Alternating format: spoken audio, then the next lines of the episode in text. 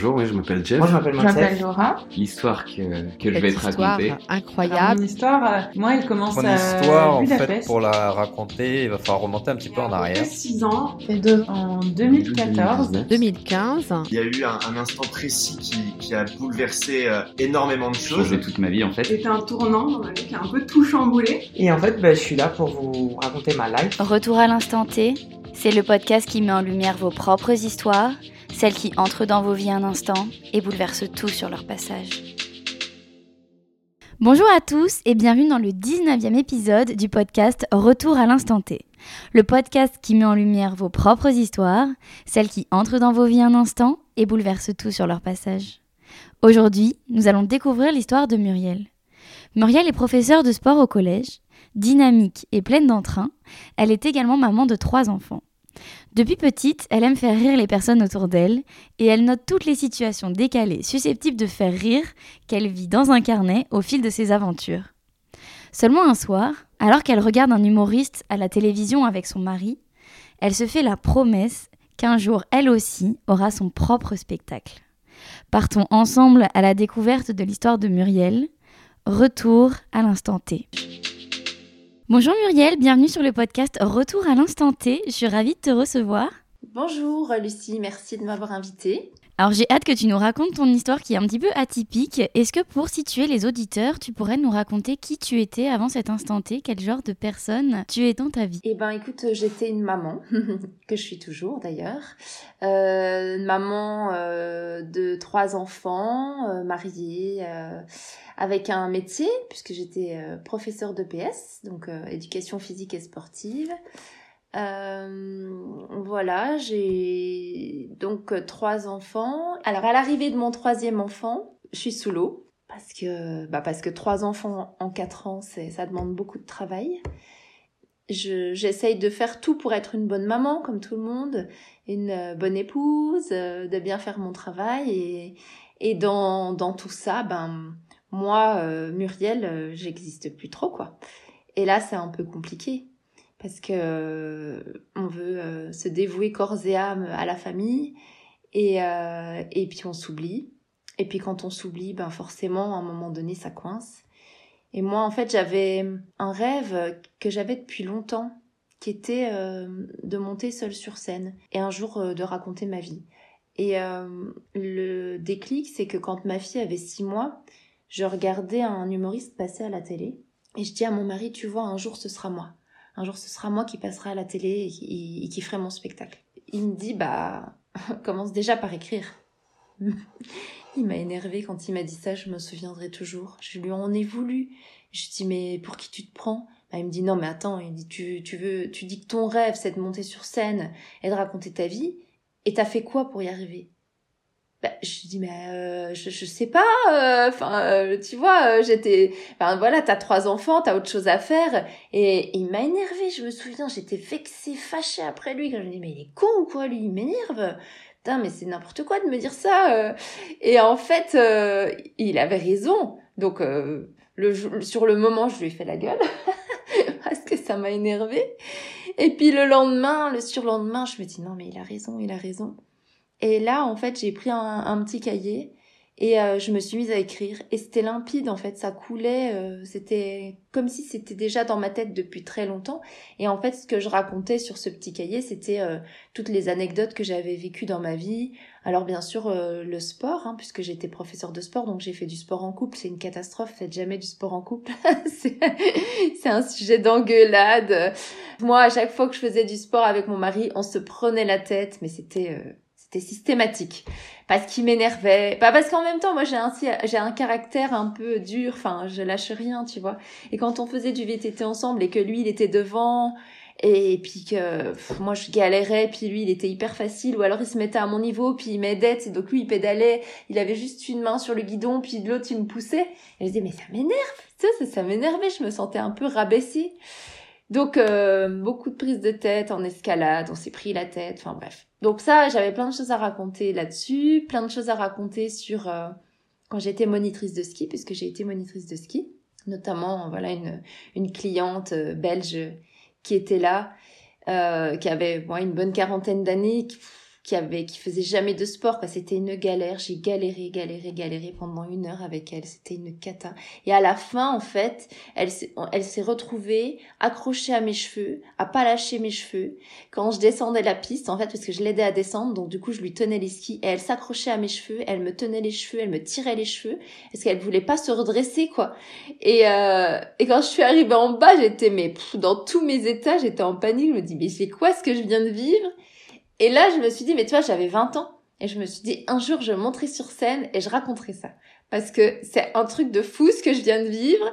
Elle m'a carrément avoué, elle m'avait carrément pris une touffe de cheveux. Mais c'était n'importe quoi. Enfin, tu vois, c'était un truc de fou. Ça veut dire qu'à chaque moment de ta vie, tu gardais dans ta tête, euh, dans un coin, tiens, j'ai vécu ça, je le garde pour plus tard et un jour j'en ferai mon spectacle. Eh ben, c'est exact, c'est exactement ça. En fait, j'ai toujours eu deux amours, le sport et le théâtre.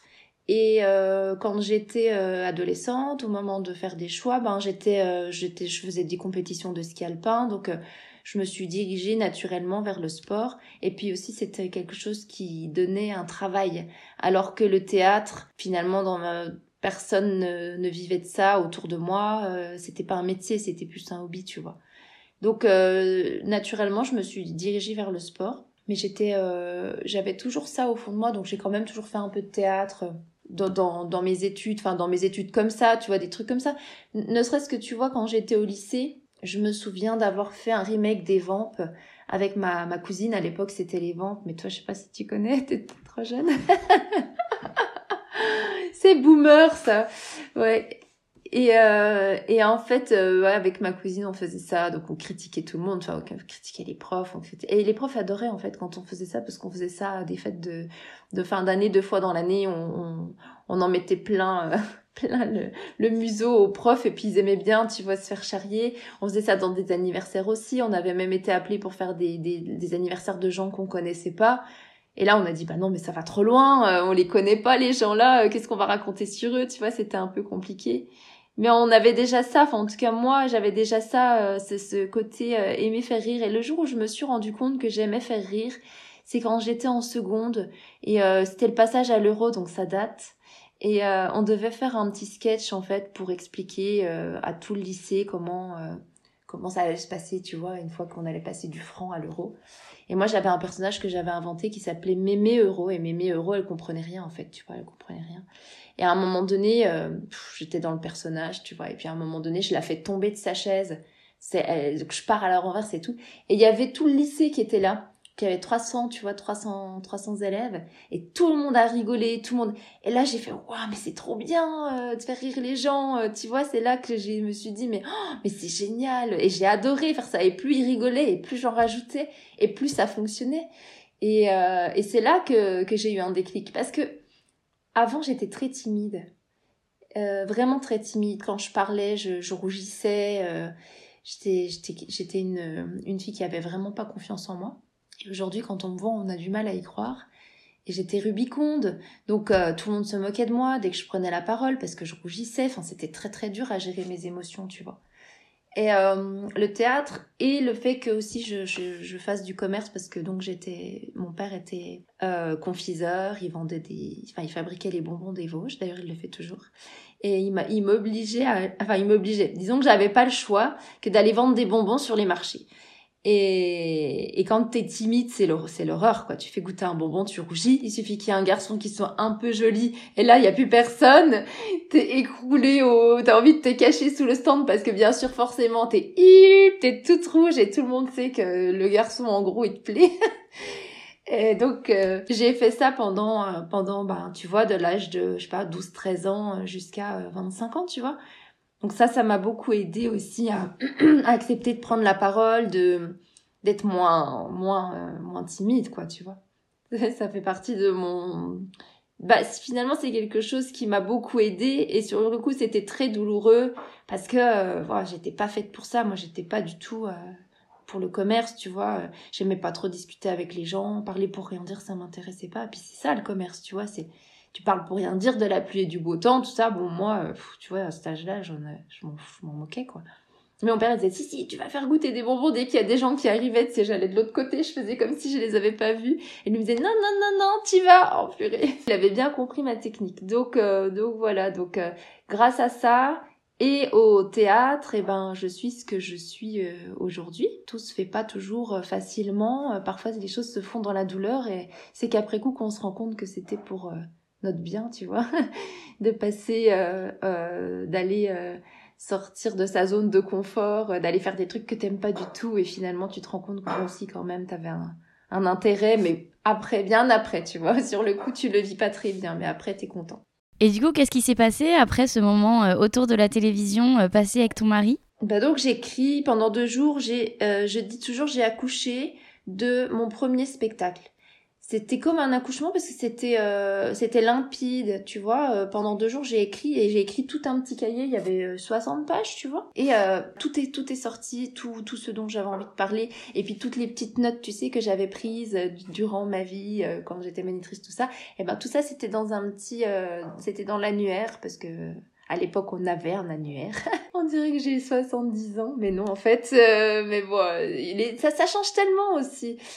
Et euh, dans cet annuaire-là, j'avais toujours noté des petites choses et je- que j'avais dit un jour je les mettrai en scène et je- je- j'en j'en rigolerai parce qu'il faut rire de, ce qui nous arrive. Et donc j'ai repris ça et puis après j'ai aussi raconté des anecdotes de ma vie de maman parce que tu vois par exemple euh, on me disait euh, de mes enfants un bébé tu vois un bébé qui a 2-3 mois alors il est méchant! Mais comment tu comment un bébé de 2-3 mois peut être méchant? C'est une expression c'est une expression de vieux et puis ça m'énervait puis c'était des gens que j'aimais pas donc j'avais juste envie de leur euh, et en fait, tout ce que je ne pouvais pas faire dans la vraie vie, je le faisais faire à mon personnage. Donc mon personnage, il était euh, odieux, mais ça, ça faisait un, bien fou, tu vois. C'était un peu ma thérapie, quoi. De la mère modèle parfaite qui était, voilà, qui hashtag pas de vague. Et ben sur scène, j'étais complètement l'inverse. J'étais la nana qui, qui trachait tout le monde parce qu'il y en avait marre, parce que c'est, parce que aussi, tu vois, je racontais que on veut être une bonne maman, donc on lit des magazines de psychologie, des, des parents magazines, des enfants magazines, tout ça. Mais en fait, on n'y arrive pas parce que parce que c'est la théorie. On comprend tous la théorie, on sait tous qu'il faut faire de la, de la parentalité positive, de l'éducation positive, de la bienveillance et tout. Mais quand t'es dedans, à un moment donné, et que ton et que tes enfants ils t'écoutent pas et qu'ils font colère sur colère sur colère, je veux dire à un moment donné, la parentalité positive c'est bien, mais ça marche pas. Enfin, ça marche pas. En tout cas, toi, à un moment donné, tu t'énerves. Donc moi, ce que je pouvais pas faire à la maison, je le faisais sur scène et j'expliquais. Je disais, bah voilà, on lit parents magazine, enfants magazine, c'est super. Et puis euh, à un moment donné, tu pètes les plombs avec ton gosse. Donc, tu vois, je racontais plein de choses comme ça.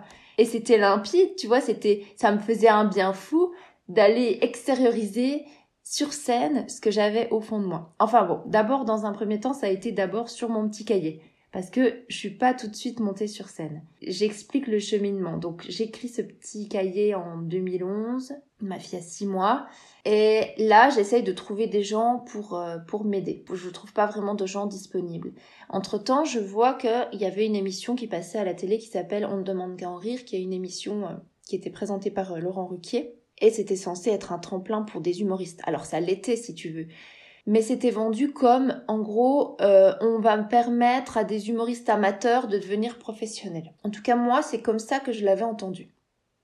Et je me dis, ah bah trop bien, maintenant que j'ai renoué avec mon envie de monter sur scène, je vais euh, postuler pour aller là-bas. Je postule, je suis prise, et euh, j'y vais, donc je vais à Paris euh, sur cette euh, sur cette scène-là, je rencontre euh, des d'autres d'autres humoristes et euh, et je joue et ça se passe pas bien du tout. Enfin c'est pas que ça se passe pas bien, c'est que je suis buzzée. Bon, si ça s'était bien passé, pardon, je me serais pas fait buzzer. On va dire que j'ai pas eu j'ai pas pu finir mon sketch et il me restait 10 secondes et j'ai pas pu finir parce qu'à un moment donné, j'ai dû dire une vulgarité et puis euh, ça n'a pas plu et puis ça a été j'ai été buzzée donc euh, les jurys euh, voilà, disait qu'en gros, bon, c'était pas terrible. Ce que j'ai retenu de ce que Laurent Ruquier a dit, parce qu'il a dit, ben moi je suis pas d'accord avec vous, parce que les autres avaient quand même dit que c'était très amateur. Et Laurent Ruquier avait dit, ben moi je suis pas d'accord avec vous, moi je trouve qu'il y a une graine de quelque chose, je, je serais pas euh, étonnée euh, qu'on la revoie dans quelques années. Voilà ce qu'il avait dit, en gros quoi. Donc euh, voilà. Alors, si tu veux, à la fois une expérience euh, positive sur le moment, enfin douloureuse mais positive, mais a posteriori très douloureuse parce que je suis passée à la télé et forcément et je me suis fait buzzer et c'était pas vraiment drôle. Donc il y a eu un, une déferlante de, de gens qui, qui ont voilà qui m'ont insulté sur les réseaux sociaux, euh, qui euh, ouais, qui ont dit que c'était nul pourri machin, enfin bref. Et euh, dans ma famille aussi, il y a eu des gens qui, qui en ont profité, tu vois, pour, euh, pour dire des, des méchancetés sur moi. Donc ça a été euh, plus dur euh, parce que bon, si tu veux, moi, j'ai- dans ma vie, je me suis toujours dit, fais les choses que tu as envie de faire. Mon leitmotiv, c'est de me dire, est-ce que, est-ce que si tu fais ça, tu vas faire du mal à quelqu'un? Si c'est non, alors tu peux y aller. Est-ce que tu peux mourir? Non. Donc vas-y, voilà. C'est toujours la question que je me pose, c'est est-ce que tu vas faire du mal à quelqu'un et est-ce que tu peux mourir? Si c'est non les deux, alors t'as pas de raison de ne pas le faire, tu vois? Voilà. Ça, c'est toujours ce que je me suis dit. Et, donc je m'étais dit aller là-bas, c'est trop cool, mais c'était avec toute ma naïveté, tu vois, je, je m'étais dit bah c'est génial, c'est une expérience, que ça se passe bien ou mal, c'est une expérience, j'ai envie de le faire, j'y vais. Mais les conséquences d'un passage à la télé, ben on les mesure que quand on quand, quand on les a vécues quoi. Et là ouais c'était compliqué. Et dans ma propre famille, ça a été très douloureux parce que les gens se sont moqués de moi et puis il y a eu vraiment des méchancetés et puis c'était c'était n'importe quoi en fait pour eux parce que pourquoi elle fait ça? C'était mais attends, elle a trois enfants, elle est prof de PS, euh, enfin c'est quoi son délire quoi? C'est quoi son délire? Qu'est-ce qu'elle euh, qu'est-ce qu'elle veut faire? Euh, C'est pas ça aurait marché, ils auraient dit c'est ils auraient dit ah bah on la connaît, elle est de notre famille, tu vois. Mais comme ça n'a pas marché, tout de suite ça a été en gros, c'est on a gagné, ils ont perdu, tu vois. Donc, donc ça a été un peu compliqué. Mais bon, moi, je, fais toujours de chaque expérience, de chaque épreuve, de chaque chute, un acquis. Enfin, je veux dire, euh, un point pour l'expérience, quoi. Je me dis toujours, euh, ça, c'est, ça m'a remis en fait, si tu veux, les idées au clair, parce que j'ai toujours comparé ça. euh, à comme si j'avais conduit une Ferrari alors que j'avais pas le permis. Tu vois, je me suis toujours dit bah oui mais attends, ok tu veux monter sur scène, oui, Ok, tu veux faire rire les gens. Oui. Mais sans passer par la case départ, sans passer par le début, c'est pas possible. Il y a que dans les livres que ça existe, tu vois, il y a que dans les films que ça existe. euh, c'est, tu peux pas, tu peux pas euh, vouloir réaliser un rêve en arrivant tout de suite à ton rêve. Il y a, y a tout un cheminement avant. Et, et ça m'a fait comprendre ça. Ça m'a fait comprendre euh, qu'il fallait que je travaille pour réussir. C'était une épreuve de la vie. En gros, la vie m'a dit, cocotte, tu veux faire ça, ok? Mais là, tu vas trop vite. Donc, on va reprendre les choses step by step. Et d'abord, tu vas peut-être commencer à, travailler avec quelqu'un. Et donc, euh, je me suis dit, oui, ok, d'accord, j'ai compris. C'est une claque euh, qui m'a fait euh, remettre les pieds sur terre. Et j'ai compris qu'il fallait que, ben, que, que je me fasse accompagner déjà parce que c'était un milieu, puis parce que moi je faisais du théâtre dans une troupe, mais ça n'avait rien à voir. Monter sur scène seul, ça n'a rien à voir avec le théâtre. C'est pas du tout pareil. Et puis tu dois faire rire les gens. C'est c'est toute une technique. C'est ça s'improvise pas. C'est pas parce que toi ça te fait rire que ça va faire rire les gens. D'ailleurs souvent, ce qui te fait rire euh, quand tu le lis aux autres, tu fais euh, ouais bon. c'est pour ça que c'est c'est bien d'être accompagné. Tu vois, c'est pour ça que c'est bien qu'il y ait quelqu'un qui te dise non mais là c'est pas drôle. Ah bon mais t'es sûr? Parce que moi ça me fait super rire. Non, c'est pas drôle. Ah d'accord, ok. Bon ben on va le tourner autrement alors. faut tout tester, puis il faut quand même se faire accompagner parce que En tout cas, moi, c'est ce que je ressentais de me faire accompagner parce que pour le coup, là, comme j'étais allée toute seule et que ça n'avait pas marché, d'un coup, je me suis dit, oulala, là, là, là, les prochaines fois que je vais faire quelque chose, je vais me faire accompagner. Donc, 2011, euh, grosse claque. Et euh, il se passe rien entre 2011 et 2014. J'essaye de trouver des gens qui... Parce que j'ai toujours ces textes-là qui sont écrits, qui veulent bien m'aider et ça marche pas et plus une personne, deux personnes. Et à chaque fois que j'ai quelqu'un qui qui pourrait m'aider, euh, il me dit bah non ça va pas, j'ai pas le temps. Euh, Il y a toujours un truc en fait. Donc ça, mais je lâche pas l'affaire parce que je me dis euh, c'est quand même toujours ce que je veux faire, c'est quand même toujours mon mon rêve. Entre temps je passe quand même un CAP esthétique, aucun rapport. Mais euh, c'est juste que je me disais, je serai pas prof toute ma vie et quand même à un moment donné, il faut que je fasse autre chose parce que tu vois, je savais déjà que que j'allais pas faire ça toute ma vie. Donc bah, si tu veux, moi j'ai toujours, euh, je suis toujours en train de faire plein de choses. Et d'ailleurs, les gens m'ont toujours dit, dans ma famille, disent, est-ce qu'elle nous a encore inventé Muriel? Tu vois C'est genre la nana, elle est complètement instable, quoi. Euh, elle, alors, elle est prof de PS, elle monte, elle va, elle va passer à la télé. euh, après, elle passe un CAP esthétique. Non mais allô quoi T'as trois enfants, t'es prof. Pourquoi tu fais ça? Tu vois? J'ai un peu, euh, j'avais un peu cette étiquette-là de qu'est-ce qu'elle va encore nous inventer. Donc les gens ils flippent. À chaque fois que je dis un truc, ils flippent parce disent elle va le faire, elle va faire. tu sais, je crois que j'ai une peur euh, panique de la routine. En fait, au fond de moi, si je m'analyse après euh, toutes ces années, je crois que j'ai une peur de faire la même chose toute ma vie. C'est profond, hein. c'est un truc que je, à- à- maintenant avec le temps, je me dis oui, je, je crois que c'est ça quoi. Donc, euh, oh là là, l'angoisse de, de dire, euh, parce que il y a, y a plein de gens, et je, et je le, je le critique pas, tu vois, qui aiment cette routine-là parce qu'elle est, elle est sécurisante. Elle permet de, bah voilà, d'avoir toujours euh, le même, euh, le même emploi du temps, les- ça, ça sécurise. Moi, en fait, euh, trop de sécurité tue la sécurité. Moi, j'ai besoin que ça bouge, j'ai besoin, je suis comme ça, tu vois, je suis, bon, bah, peut-être parce que je suis un peu sportive aussi, mais j'ai besoin de pff, que ça change, de voir du monde, voilà. Donc, euh, dans ma vie, j'ai fait plein de choses. Et en 2014, donc trois ans après que j'ai écrit mes textes, là, enfin, on me dit, tiens, euh, il y a peut-être quelqu'un qui pourrait t'intéresser, qui pourrait t'aider, appelle-le, contacte-le, il s'appelle Steve.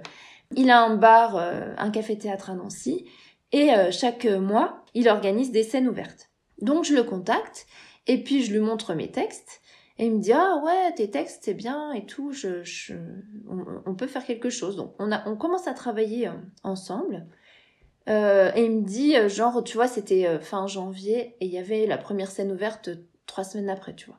Et il me dit bah écoute je t'inscris à la à, à la scène ouverte. Mais je lui dis quand? Ben, Dans trois semaines. Dans trois semaines Mais je dis mais c'est tout près trois semaines. Oui bah de toute façon il faut se lancer il faut se lancer. Tu feras 7 minutes. C'est énorme 7 minutes. Quand t'as jamais, quand t'es jamais monté seul sur scène et que tu dois tenir les gens pendant 7 minutes, ça paraît une éternité. Et euh, bon bah ok, donc euh, je relève le défi, donc on travaille et tout. En fait, en travaillant, on prend pas du tout les textes que j'ai écrits et on essaye de trouver un personnage, euh, la blonde écervelée, machin. Enfin bref, je monte sur scène, pas un rire. Je ressors de scène, c'est un peu douloureux. Ça fait mal. Et comment ça se passe? Qu'est-ce que tu ressens quand euh, à la première, ensuite à la deuxième, personne ne rigole? Qu'est-ce que tu fais? Tu, tu continues? Bah, t'as pas le choix. T'es sur scène, tu continues. Tu vas pas sortir parce que les gens rient pas. Donc tu continues, tu continues, tu continues. Puis en fait, ce qu'on dit, ce qu'on dit dans le jargon, on dit tu sors ta barque et, et tu rames. et donc tu rames, tu rames, tu rames, tu vois que ça prend pas quoi. Donc très douloureux, je sors de scène, ça fonctionne pas. Donc ok, bon, c'est ma première, euh, voilà.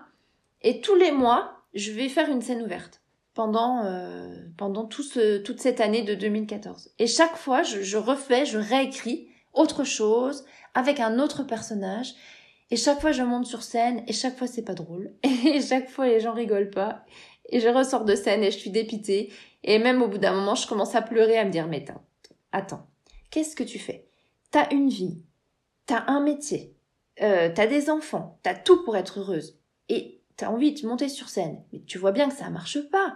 Tu sais, ça, c'est ta, ta raison qui dit ça. Tu vois bien que ça marche pas. Tu vois bien, c'est douloureux. Ça te fait pleurer. Pourquoi tu fais ça? Pourquoi tu persistes alors que personne ne rigole, quoi? Complètement, tu vois? Et puis le cœur, il dit, mais moi, euh, je suis sûre que t'as quelque chose à faire là-dedans. Le cœur a ses raisons que la raison ne connaît pas. Hmm? Donc mon cœur, moi, au fond de moi, je sais que euh, je suis faite pour ça. Je sais, tu vois, au fond de moi, je sais que j'ai une flamme, quoi. J'ai un truc qui brûle, que quand je suis sur scène, je suis bien et que je suis à ma place. Donc ça, c'est vraiment ce que je ressens au plus profond de moi.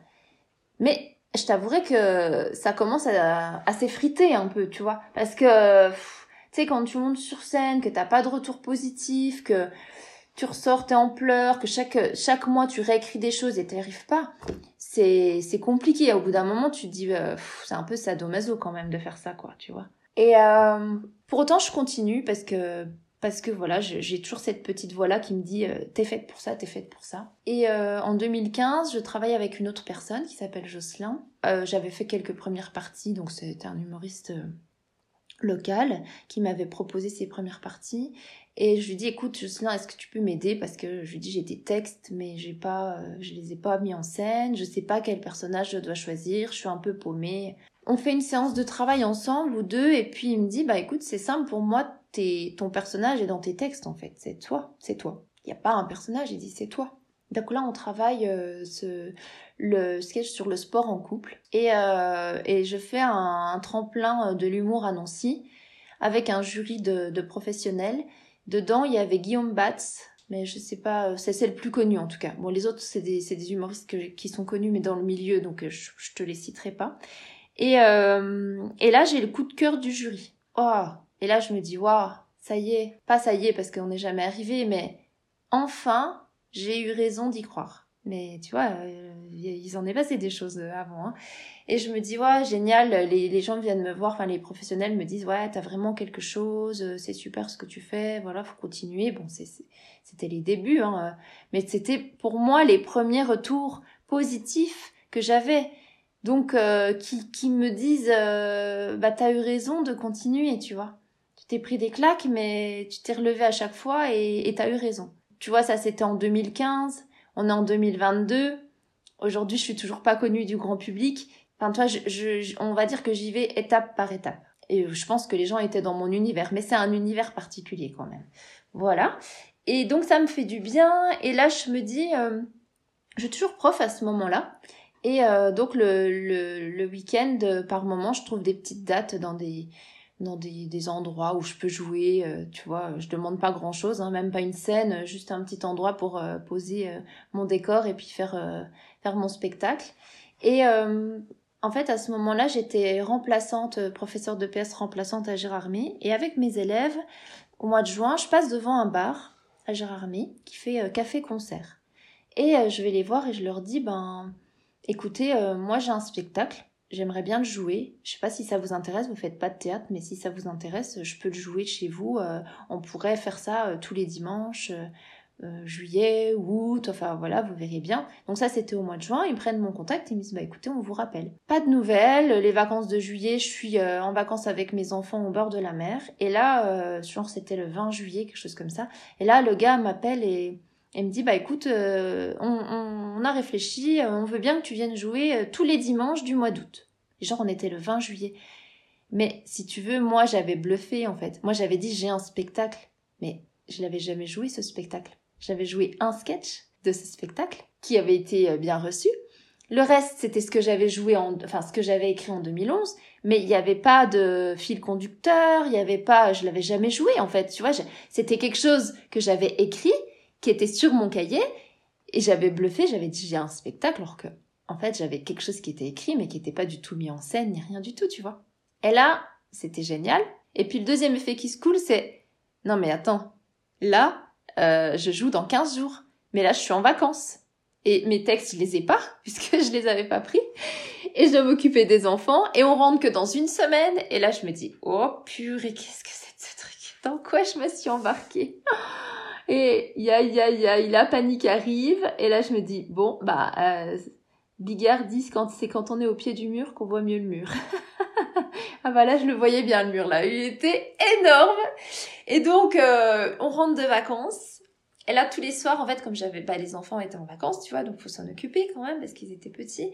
Donc le, je bosse de nuit, quoi. En gros, dès qu'ils sont couchés, je prends mon cahier et j'essaye de raconter une histoire entre tout ça, tu vois, de, de créer un fil rouge entre euh, le sport en couple et euh, le fait que j'ai parlé de la maternité, de l'accouchement, de la vie de maman et tout. Donc j'essaye de faire des transitions entre tout ça, tout ça. Donc ça me prend environ 3-4 jours. Euh, on arrive le vendredi et je joue le dimanche quand même. Donc là, je dis à, je dis à mon mari, écoute, là, tu vois, dimanche soir, je joue il faut que tu t'en ailles. que tu partes. Tu prends les enfants, tu vas où tu veux, mais là, je dis, je ne peux plus m'en occuper. Euh, j'ai besoin de travailler. Donc, euh, il emmène les enfants chez sa mère, et puis moi, je, je, commence à me filmer. Donc, je mets une caméra dans mon salon, et, euh, et je, je, je réfléchis à tout ce que je vais prendre, tout ça, et je me filme, et je regarde, et je me filme, et je regarde, et je me filme, et je regarde, et j'ajuste, j'ajuste, j'ajuste les choses et tout. Je fais ça tout le samedi. Ça, en même temps, j'apprends mon texte, tu vois. Tout le dimanche matin, je refais ça en me disant, bon, voilà, si, ça, tout. Il y a des, il y a des trucs qui arrivent, des idées qui arrivent. Euh, c'est sympa parce que dans la création, quand tu te mets en mode créativité, ben, d'un coup, t'as des idées qui arrivent. Donc, Et puis, le dimanche à midi, je dis, bon, bah là, je pourrais pas faire mieux, je pourrais pas faire plus, je suis au bout du bout. On va y aller comme ça. Parce que, de toute façon, je pourrais pas faire mieux. Et donc, le dimanche soir, euh, je, je, je joue pour la première fois une heure, c'est énorme, une heure seule sur scène avec les textes que j'ai écrits et les gens sont contents. Donc je pleure. Donc je pleure, je suis là, oh c'est trop beau, merci, tout. Et les gens, ils sont contents, ils ont aimé, quoi. Et là, je me dis, mais c'est un truc de fou ce que je viens de faire. Et, et depuis, euh, depuis ce jour-là, ben voilà, j'ai plus jamais rien lâché, tu vois. Et donc j'ai joué tous les dimanches et il y avait de plus en plus de monde. ils avaient entendu dire que c'était que c'était drôle, tout ça. Donc il y avait de plus en plus de monde. Et c'est comme ça que ça a commencé parce qu'après, comme les réseaux sociaux, c'est magique, ils ont vu que je faisais des trucs sur les réseaux sociaux. Donc j'ai commencé à, avoir des gens qui m'appellent pour faire des festivals d'humour. Je suis partie faire un festival d'humour à Cavaillon, dans les Ardennes. Euh, ça, des gens qui me connaissaient pas, mais je dis mais comment vous avez entendu parler de moi? Enfin moi je joue dans les Vosges, je sors pas des Vosges. Ah bah oui, mais on a entendu parler de vous. Enfin ça c'est la magie des réseaux sociaux. Et je commence à tourner et tout. Et donc, ben, toujours prof de PS et le week-end d'humoriste, tu vois. Donc, prof de PS, humoriste, tout ça. Euh, donc, ça va, ça se fait bien. Par moment, euh, je, je suis en jogging, j'arrive sur le, sur le lieu du spectacle, je suis en jogging, euh, je me mets, euh, tu sais, j'ai les cheveux tout gras, donc hop, euh, je me mets un peu de talc dans les cheveux pour faire comme si, euh, pour faire genre, je suis hyper bien prêt, apprêtée alors que je sortais de cours, tu vois. Et puis euh, voilà, je joue comme ça. Et puis euh, un déclic euh, se passe dans ma tête en 2017. J'ai la chance de faire la première partie de Caroline Vigneault, donc l'avocate, tu sais, qui a quitté la robe. en fait, j'apprends qu'elle a des origines vosgiennes, je le savais pas, je lui envoie un message et tout. Elle me dit, oh, je prends jamais de première partie, mais je peux faire une exception pour toi. Oh, énorme. Moi, je lui avais dit, si tu passes en région Grand Est, je veux bien faire ta première partie. Et elle me dit, bah écoute, je t'invite à faire ma première partie au Palais des Glaces à Paris. J'ai dit, c'est waouh, truc de fou quoi. Oh, purée, euh, là t'es en gros flip. Tu dis bah ouais, bon bah je vais y aller, mais je flippe. Et j'y vais, et c'est c'est génial quoi parce que je suis dans, je suis au Palais des Glaces, dans les coulisses, j'ai, je suis comme une gamine. Il y a les affiches de tous les comédiens humoristes que je, que j'aime, les Vampes, euh, euh, bah Coluche est passé par là, enfin tous les humoristes sont passés par là et tout. Et je, je me prends en photo avec toutes les affiches, tu sais, dans les, dans les coulisses. Et ouais, je suis comme une, comme une gamine, tu vois. Je me dis, mais c'est un truc de fou, c'est un truc de fou. Je, je, je vais faire, euh, je vais fouler la scène du Palais des Glaces. C'est énorme, quoi. Et euh, je fais 10 minutes tout un bus d'Evo, j'étais était monté pour euh, venir me voir. Et en sortant, voilà, j'ai vécu quelque chose d'incroyable. Et le lundi, quand je retrouve mes élèves, bah là, ça va plus du tout. je me dis, mais qu'est-ce que je fous là? Non, mais sérieusement, j'ai vécu un truc extraordinaire. Euh, le week-end, j'étais à Paris, j'ai vraiment touché du doigt, tu vois, le, le, ce que je voulais faire, quoi. Le, le rêve de ma vie, je l'ai touché du doigt, j'ai foulé cette scène mythique. Et le lundi, je me retrouve avec les élèves de la classe 6e euh, 3 qui me font chier depuis le début de l'année. Qu'est-ce que je fous là, quoi? Non, mais c'est pas possible, tu vois. Je vibrais tellement, ça me, ça me remplit de joie et de bonheur le week-end d'être sur scène. Et quand je retrouve mes élèves, c'est un fossé énorme. Et là... Euh je commence à, être un peu écrit, tu vois. Comme j'arrête pas de me dire qu'est-ce que je fous là, bah forcément euh, la motivation en tant que prof, elle est, elle baisse quoi. Tu sais très bien qu'un prof c'est un moteur, mais si le prof il est plus moteur, derrière ça, ça suit pas. Derrière les élèves, ils... toi, je commençais à avoir euh, de plus en plus de problèmes dans mes classes. Euh, parce que ils ressentaient que j'avais plus envie d'être là. Dans le même temps, par chance, j'ai un, un, copain humoriste qui qui euh, me propose en fait de faire euh, ces jours de relâche au Festival d'Avignon. Il faut savoir que le Festival d'Avignon, c'est un festival euh, qui se passe en juillet tous les ans et en fait c'est tous les programmateurs de France vont là-bas pour faire leur marché, pour les programmations dans leur théâtre, dans leur MCL, MJC, enfin bref. Tout le monde va là-bas. Il y a 1200 spectacles par jour. T'es mélangé, voilà, euh, avec euh, tout, euh, tous les milieux. Donc c'est du théâtre, c'est de la musique, c'est de la danse, c'est de l'humour. Enfin, il y a tout. Et c'est un peu un passage obligé, entre guillemets, si tu veux te faire connaître. Et si tu veux ensuite être programmé et avoir une tournée. Et donc ce copain-là me propose, donc je dis bah écoute super, j'y vais, je vais aller voir si ce que je fais dans les Vosges peut fonctionner en Avignon parce que au fond de moi je me disais bah les gens ils aiment bien mais peut-être parce que je suis la la régionale de l'étape tu vois euh, peut-être juste parce que je suis vosgienne et puis que c'est du chauvinisme. Donc euh, je pensais euh, je pensais ça au fond de moi je un peu toujours tu sais ce, ce côté un peu qu'on a tortueux de du cerveau qui essaye toujours de trouver un un truc qui va minimiser tu vois ce que tu fais et donc j'y vais, je fais trois jours, donc euh, et là en fait les gens me disent ah mais c'est trop bien, euh, vous jouez à Paris, euh, ben non, je joue dans les Vosges. ah mais je vous êtes sûr que je, suis sûre que je vous ai vu jouer à Paris. Je dis bah non non non non, je je suis jamais allée jouer à Paris. Je joue dans les ah mais c'est trop bien et tout. En fait j'ai j'ai trouvé les les réponses aux questions que je me posais, c'est-à-dire est-ce que si je vais en dehors des Vosges, mon spectacle il peut fonctionner? La réponse était oui. Donc pendant tout l'été, je me dis non mais je peux pas reprendre mon boulot de prof, c'est pas possible, je peux pas faire ça. Je ne peux pas faire ça, je veux plus faire ça, je suis plus ça, je suis dans, dans ma tête, je suis comédienne maintenant, je, je veux vivre de la scène. Et en fait, euh, je, je discutais avec ma, ma cousine qui est partie vivre en Nouvelle-Zélande. Et elle me dit écoute c'est pas quand le- la vague sera retombée qu'il faudra que tu prennes cette décision. Maintenant t'es en haut de la vague il faut que tu ailles il faut que tu fonces. Puis c'est vrai qu'à chaque fois que je me, je me projetais euh, à la rentrée avec des élèves je, je- tu vois je pleurais je j'y arrivais pas je me sentais pas je me sentais pas de reprendre. Et à une semaine de la rentrée en fait je vais voir mon mari et je lui dis écoute euh, j'ai pris ma décision je reprends pas euh, comment ça tu reprends pas? Bah non je reprends pas non mais tu reprends pas tu reprends pas euh, quoi? Bah non, je lui dis je reprends pas, j'arrête, j'arrête, je reprends pas, je, je veux plus faire ça. Non mais attends, euh, attends, on a des enfants, on a un, crédit maison, non mais comment on va faire? Écoute, je lui dis t'inquiète pas, on va trouver. Juste, je te dis, j'ai pris ma décision, je ne reprends pas. Si je reprends, je vais faire une dépression. Je vais pas, je, je suis plus bien, j'ai plus envie de faire ça. Mon, voilà, je, sais que ma vie c'est la scène, donc j'y vais. Donc j'appelle le rectorat et je leur dis écoutez. Euh, je reprends pas. Comment ça vous reprenez pas? Bah, Je dis non, euh, en fait je vous explique, euh, j'ai trouvé un producteur, je vais partir en tournée et donc je serai plus là. Et entre mon boulot de prof et mon boulot de comédienne, je choisirai pas le boulot de prof. Donc euh, je vais être absente tout le temps, ça va vraiment être embêtant pour vous, donc je reprends pas. Et non mais attendez, vous pouvez pas faire ça. Je dis si si, bah si, je vous le dis. Donc il faut me mettre en disponibilité. Non mais attendez, à une semaine de la rentrée, je dis bah écoutez, euh, comme ça. Donc elle me dit bah faites un courrier, on verra bien si ça passe ou pas. Je fais le courrier. Trois jours après, j'ai mon chef d'établissement qui m'appelle et me dit mais dites donc, euh, je vous ai plus dans mon ordinateur.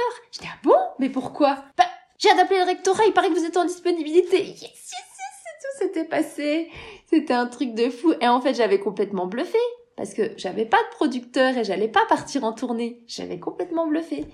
Et sauf que quand on se choisit, et ça c'est c'est la vie qui m'a appris ça, de sortir de sa zone de confort, de prendre des risques, tu vois, et d'aller faire ce que tu as envie de faire, ce qui t'anime au plus profond de toi. Et bien souvent la vie elle te réserve des surprises, des choses auxquelles tu t'attendais pas. Et figure-toi que un mois après, j'ai signé un contrat avec un producteur qui est arrivé de nulle part, qui m'avait jamais vu jouer. Une nana qui travaillait avec lui lui avait parlé de moi et tout. J'ai envoyé ma captation. Et le gars, il dit, oh, je regardé les dix premières minutes, ça me suffit pour savoir que t'as du talent. Mais le truc de fou, quoi. Tu te dis, mais même, même en rêve, j'aurais pas pu l'imaginer, tu vois. Et donc, euh, on est parti pour, euh, ben, pour travailler ensemble. Et puis, euh, eh ben, euh, grâce à lui, j'ai pu avoir l'intermittence du spectacle. Et puis aujourd'hui, ben, je travaille, euh, je vis de mon, de mon art. Donc, euh, c'est, c'est génial. Et puis, j'ai fait plein de choses, voilà, des clips, des, des... En fait, à partir du moment où je me suis libérée de, de mes chaînes, entre guillemets, des chaînes invisibles, eh ben, la créativité, d'un coup, c'est, tu sais, c'est, c'est comme si elle attendait qu'une chose, c'était que je sois complètement disponible pour arriver. Pareil dans le milieu professionnel, tu vois tant que t'es pas à 100%, que, que c'est pas une nécessité pour toi de, de, de travailler dans le spectacle, les gens ils te prennent pas. Ils vont prendre plutôt quelqu'un qui vit de ça. Donc, t'es- donc euh, entre quelqu'un qui a un boulot et quelqu'un qui est intermittent du spectacle, ou du moins qui, qui essaye de, de tout faire pour, eh ben les gens ils prennent toujours euh, celui qui vit du spectacle. Et ça, euh, je le savais pas avant, mais j'ai vu que d'un coup, en fait, je me suis rendu compte que les gens ils attendaient que je fasse cette démarche-là d'un coup pour me solliciter pour, pour pas mal de choses, tu vois. Et j'ai commencé à travailler avec des entreprises, euh, à, à- faire plein de trucs, du, du- des publicités, de la photo. euh, Enfin, en fait, j'ai j'ai une vie dans laquelle je m'ennuie absolument pas. Et tu vois, ma peur de la routine, là, eh ben, il n'y a jamais une journée qui se ressemble. Et donc c'est génial parce que c'est un métier qui, qui me qui m'emmène sur plein d'horizons différents. Et comme euh, je tiens pas en place, ça me va bien. voilà. Comme quoi, malgré le fait que ton entourage soit sceptique, que euh, euh, projette euh, des peurs sur toi, comme le fait, bah, très bien, t'es motivé, mais c'est pas pour ça que ça va marcher. Euh, c'est pas parce que tu veux quelque chose forcément que tu vas l'obtenir. Enfin, ils étaient très sceptiques vis-à-vis de tout ça, et pourtant toi, avec ta passion, ta détermination, et ben tu l'as attiré à toi, et seulement un mois après, c'est arrivé. Ben c'est ça, c'est ça qui est fou. Et c'est un message, euh, c'est le message que que je voudrais faire passer à, à tout le monde, tu vois. Celui de dire euh, si toi tu crois en toi, ça ne peut que marcher. Si t'attends que les autres y croient en toi, ça marche pas. Parce que regarde, au début, moi, personne ne croyait en moi, personne n'aurait misé une cacahuète sur moi, tu vois. Personne n'aurait dit, ah bah si, cette fille-là, elle va être... Et, et, je mets de l'argent sur elle pour... Non, je pense que on est nos, nos propres freins. Notre propre frein, c'est nous qui nous le mettons. En écoutant déjà le, les, les retours des autres, c'est déjà un frein. Mais, mais les écouter, c'est encore pire, quoi. Parce que il y a que toi qui peux savoir ce que tu veux faire de ta vie et personne d'autre. C'est pas parce que euh, c'est pas courant, euh, que qu'on ne connaît personne qui a fait ça, que que enfin il y a mille mille une raisons que t'as des enfants, que t'as un crédit, que t'as et c'est pas toutes ces raisons là que tu que tu peux pas faire ce que tu veux en fait. Tout ça c'est des barrières, euh, c'est ce qu'on appelle des croyances limitantes. C'est une croyance limitante de se dire qu'on peut pas parce qu'on a des enfants, qu'on peut pas parce qu'on a un crédit, qu'on peut pas parce qu'on a un boulot, qu'on peut pas parce que euh, à un moment donné les gens ils ont pas rigolé. Bah ouais, mais eux ils rigolent pas, mais peut-être qu'il faut que je travaille. Peut-être qu'il faut que je, m'améliore, que je m'entoure. Peut-être que c'est pas leur humour, parce que l'art n'est pas universel. Euh, on n'aime pas tous le même peintre, on n'aime on n'aime pas tous le même groupe de musique. Enfin, il y a, y a pas un artiste qui rassemble et qui fait l'unanimité, pas un. Tu vois, euh, par exemple Johnny, euh, c'est un c'est un artiste qui a fait carrière, et, et pourtant il y en a qui détestent Johnny, alors qu'il a un talent fou. Mais ils n'aiment pas, ils ont le droit de pas aimer, mais ça ne, ça ne remettra jamais en cause le talent qu'il avait. Et ça, tu vois, euh, j'ai fait un travail sur moi euh, avec des personnes, je me suis fait accompagner dans du développement personnel pour, pour essayer de, de, de, de mettre ça de côté. Parce que finalement, j'ai compris que c'était les, que les gens, euh, quand, ils, quand ils croyaient pas en moi, entre guillemets, ils me renvoyaient leur propre peur. C'est-à-dire que eux, leur peur, ce serait tu vas pas gagner de l'argent, tu vas, tu vois, ce serait tout ça. Et, et, c'était pas mes peurs. Donc à un moment donné, j'ai dit, tu vois, ça, c'est tes peurs. C'est les tiennes. Et moi, je te renvoie à tes propres peurs. Mais moi, ce sont pas mes peurs. Moi, j'ai pas peur. Moi, je ne doute pas. Moi, je sais que ça va marcher. Donc, garde tes peurs et laisse-moi avancer. Voilà.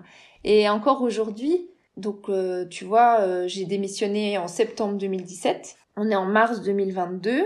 Tout n'est pas simple. Je fais ce que j'aime, mais par moments c'est dur. Mais ça, c'est la vie.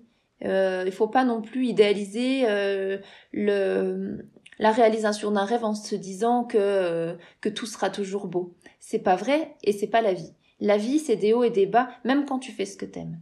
Et donc des hauts et des bas, j'en ai eu et j'en ai encore. Et j'ai encore des moments où je monte sur scène et où les gens, où les gens ils rigolent pas parce qu'ils n'aiment pas. Mais la différence avec quand j'ai débuté, c'est qu'aujourd'hui je me dis ils ont le droit de pas aimer. Mais c'est pas pour autant que ce que je fais est mal et mauvais.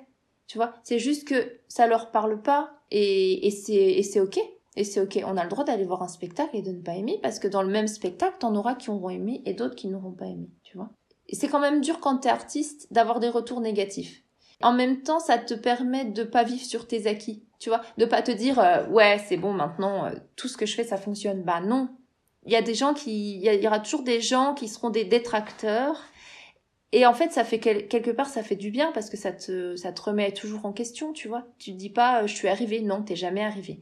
S'il y a des gens qui écoutent euh, ce podcast, ce podcast, et je crois qu'il y en aura, ce qui est important de, de se dire, c'est que les embûches, les chutes, les obstacles, les claques qu'on se prend, eh ben ça fait partie de, ça fait partie du jeu en fait.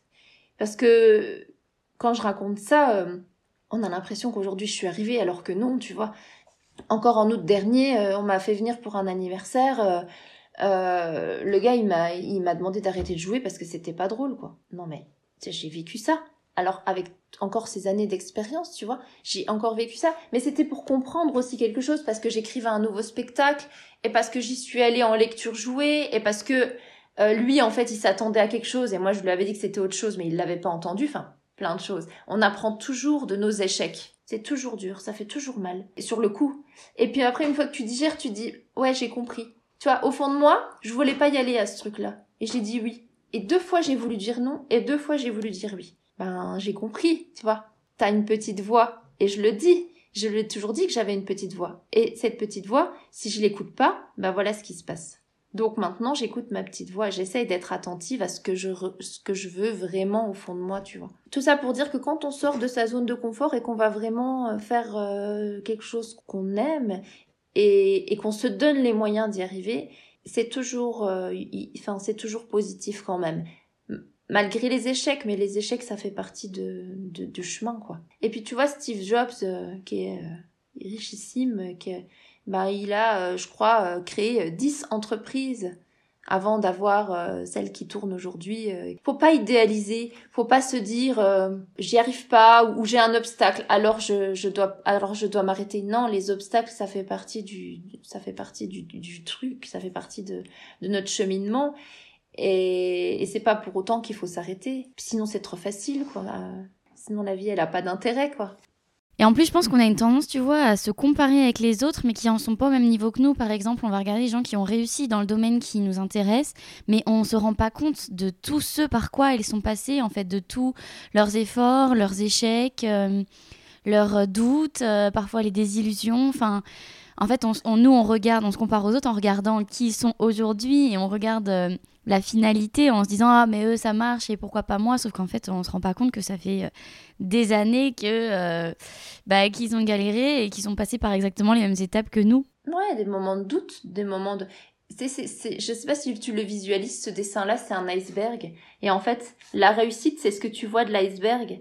Et tout ce qui est en dessous, c'est tout ce que tu as traversé, toutes les difficultés que tu as traversées. Et souvent, on voit toujours la face visible de l'iceberg on voit pas qu'en dessous, il y a eu plein de choses euh, pas faciles, euh, pas évidentes. Et c'est important de garder ça en tête, que, que rien n'est simple, mais que tout est possible. Eh bien écoute, ce sera le mot de la fin. Rien n'est simple, mais tout est possible. Je te remercie pour ta participation. Est-ce que tu souhaites rajouter quelque chose euh, avant de terminer ce podcast? Bah, je vais rajouter quelque chose, un peu de pub. Allez. Mais bien sûr, je t'en prie, avec plaisir. Donc, euh, mon nouveau spectacle s'appelle Guérir et je vais le jouer au Festival d'Avignon du 7 au 30 juillet. Et c'est un spectacle euh, qui va mélanger humour et émotion parce que euh, pendant le confinement, j'ai eu un cancer et c'est une épreuve. Mais si on arrive à faire de chaque euh, épreuve euh, une force, eh ben on sort un spectacle. Donc euh, c'est ce que c'est ce que j'ai fait, c'est ce que j'ai j'ai eu besoin de parler de ça, de mon cancer, d'en parler parce que bah parce que ça maintenant ça faisait partie de moi et de mon histoire. Un spectacle sur la résilience et le fait de faire de chaque épreuve une force pour continuer d'avancer. C'est sympa parce qu'on rigole et en même temps c'est assez émouvant mais c'est plein d'espoir. Et sinon, euh, quelque chose de plus gai, je joue dans une pièce de théâtre qui s'appelle Cendrillon balance tout, dans laquelle je joue le rôle de Cendrillon, qui est super drôle, qui dépoussière le conte de Cendrillon euh, à la sauce moderne, donc le prince en prend plein la vue, euh, la belle-mère, les enfants, donc c'est le top. C'est super drôle, et elle sera aussi jouée au Festival d'Avignon du 7 au 30 juillet, voilà. Donc si, si vous entendez ça, ben, n'hésitez pas à venir nous voir là-bas. Et vous pourrez retrouver un de tes contacts en description du podcast pour pouvoir te contacter directement. Super, merci beaucoup Lucie. Et eh bien encore un grand merci à toi pour le partage de ton histoire, pour ton parcours, pour ta motivation et ta détermination. J'espère que ça résonnera dans l'oreille de certains de nos auditeurs qui euh, utiliseront euh, cette force que tu partages pour eux-mêmes se lancer. Donc encore un grand merci à toi et à bientôt sur le podcast. Exactement. Merci à toi. À bientôt Lucie.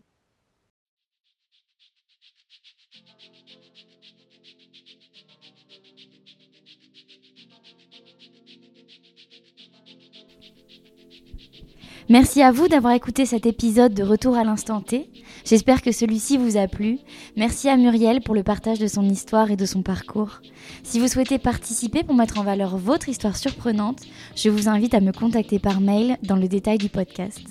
De plus, toutes les informations sont disponibles sur Instagram au nom de Instant T Podcast. Si vous souhaitez soutenir ce projet et que le podcast perdure dans le temps, une cagnotte sur la plateforme Tipeee est ouverte pour recevoir vos dons. À bientôt pour le prochain épisode.